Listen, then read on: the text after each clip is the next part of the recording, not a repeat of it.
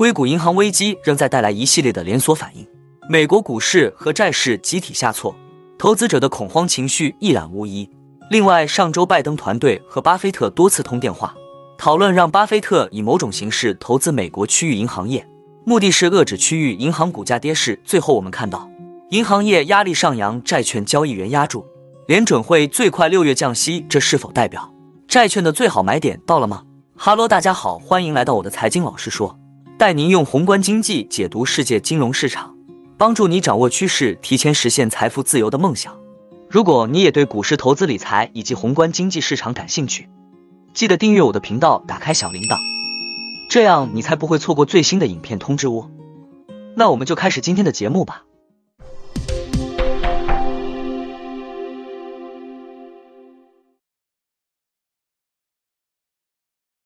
随着银行业危机蔓延，全球美元需求激增，各国央行快速减持美债套现，对美联储海外流动性工具的使用量也激增。美联储数据显示，截至三月二十二号的一周，外国官方持有的美国国债减少了七百六十亿美元，至二点八六万亿美元，这是自二零一四年三月以来的最大单周降幅。与此同时，美联储外国和国际货币管理局回购协议工具的使用规模达到创纪录的六百亿美元。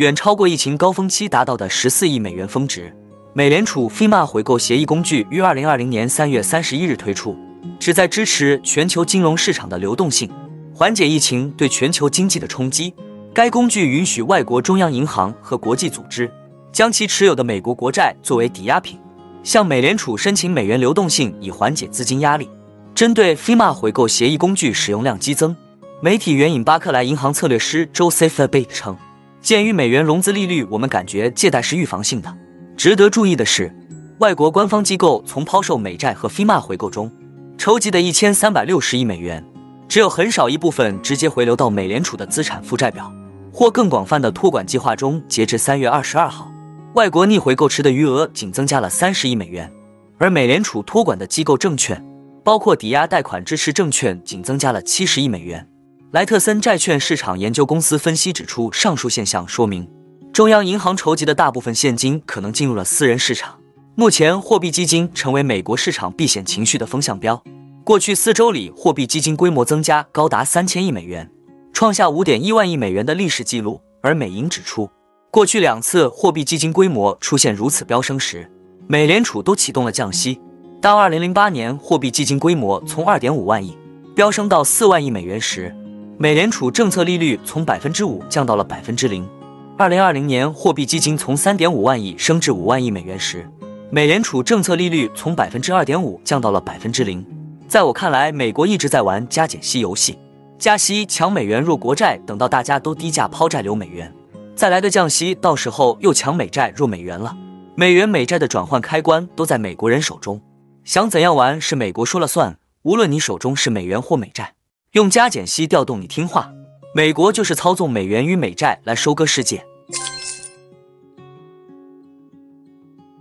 推特账号 iFinance 发文指，日前一天之中，超过二十架私人飞机于波克夏总部所在的奥马哈降落，还有多架喷射机从多家区域银行总部、滑雪圣地与华府等地点起飞，让人联想到巴菲特是否正与多家银行执行长洽谈救援行动。拜登团队并不是奥马哈近期唯一的不速之客。推文显示，能让这些政界、金融界人士齐聚于此的，显然不是密苏里河的风光，他们的目的地多半是同一处——股神巴菲特旗下旗舰公司波克夏的总部。据彭博社报道，巴菲特近日来一直在与拜登政府的高级官员保持联系。知情人士透露，过去一周，拜登团队与巴菲特进行了多次对话，主题是应对当下的银行业危机。如若此次巴菲特，真以某种方式投资美国地区银行业，这将是他自2008年金融危机以来第三次拯救银行业。2008年9月，在金融危机最严重的时候，巴菲特斥资50亿美元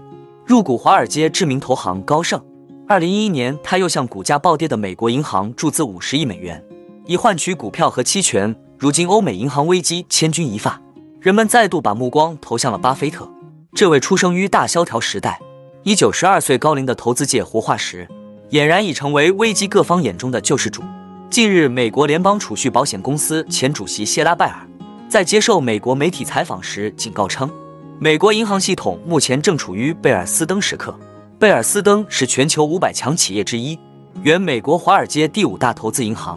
二零零八年三月，在次贷危机中挣扎了一年多，持有大量垃圾债的贝尔斯登遭遇挤兑而面临倒闭。为避免引发系统性风险，美联储决定救助贝尔斯登。不过，美联储低估了贝尔斯登的影响，认为次贷危机最坏的时刻已经过去。但到了二零零八年九月，美国政府拒绝救助另一家投行雷曼兄弟，引发金融海啸。此后，贝尔斯登时刻和雷曼时刻这两块最重要的多米诺骨牌，成为二零零八年金融危机的两大标志性事件。巴菲特也正是在那时走上了救世主之路。雷曼兄弟倒下后一个月，二零零八年十月十六日，巴菲特在《纽约时报》撰写了题为《买入美国正当时》的文章，力挺美国股市。文章开头，巴菲特简要概括了当时的市场状况。从短期来看，失业率将继续上升，商业活动将继续衰退。一条条新闻将继续让人心里没底，但紧接着他话锋一转，写道：“所以说入美国，正当时，坏消息是投资者的好朋友，他帮你创造机会，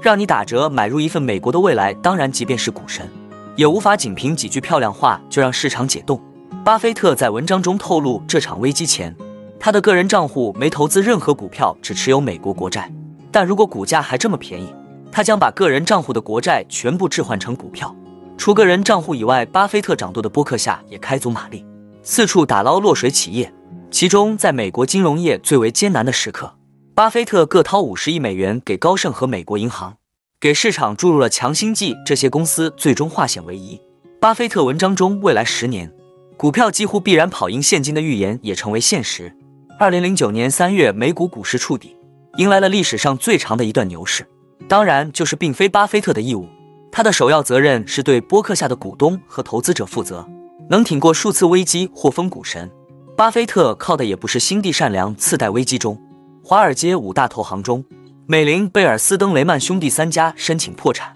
美国政府对前两家出手相助，唯独对雷曼兄弟见死不救。实际上，在贝尔斯登得到救助的同时，雷曼兄弟曾向巴菲特求助。当时，巴菲特接到时任雷曼兄弟首席执行长。理查德·福尔德的电话，福尔德希望巴菲特为雷曼兄弟注资四十亿美元助其脱困。当晚，巴菲特在奥马哈的办公室里仔细翻阅雷曼兄弟的年度财务报表，他在枫叶上记下了有令人不安的信息的页码。读完报表后，枫叶密密麻麻，满是页码。于是，巴菲特没有咬钩。六个月后，雷曼兄弟申请破产。十天后，巴菲特宣布购入高盛集团股份。这笔交易附带一份价值五十亿美元的认股权证。让巴菲特有机会在五年内以一百一十五美元每股的价格，将优先股转成高盛集团普通股。实际上，高盛是几家投行中处境相对较好的一家。他早就预见到次贷市场的问题，并在二零零七年做空，取得盈利。拒绝雷曼兄弟的巴菲特，在前者轰然倒地，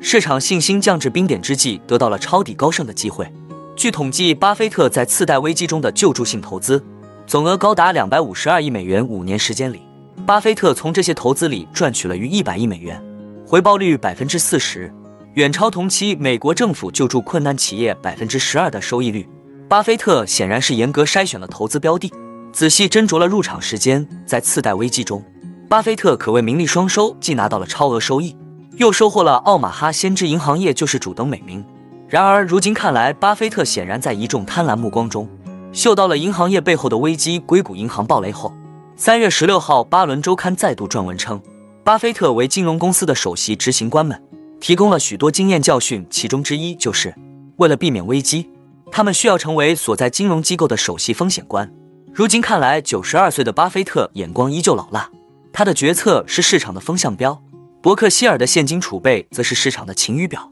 与二零零八年苦口婆心奉劝投资者放弃现金相反，去年四季度。伯克希尔现金储备达到一千两百八十六点五亿美元，这一数字比三季度高了近两百亿美元。清仓银行股，提升现金储备，加上巴菲特在救市上的暧昧态度，种种迹象或许意味着，巴菲特认为市场上的风险仍未估清，当下还不是进场的好时机。从目前市场各方表态来看，贝尔斯登时刻或许已经上演，但雷曼时刻还未到来。美股也仍维持涨势，或许等到股市暴跌。投资者哀嚎一片之际，巴菲特才会再度扛起买入美国的大旗，化身白衣骑士，下场就是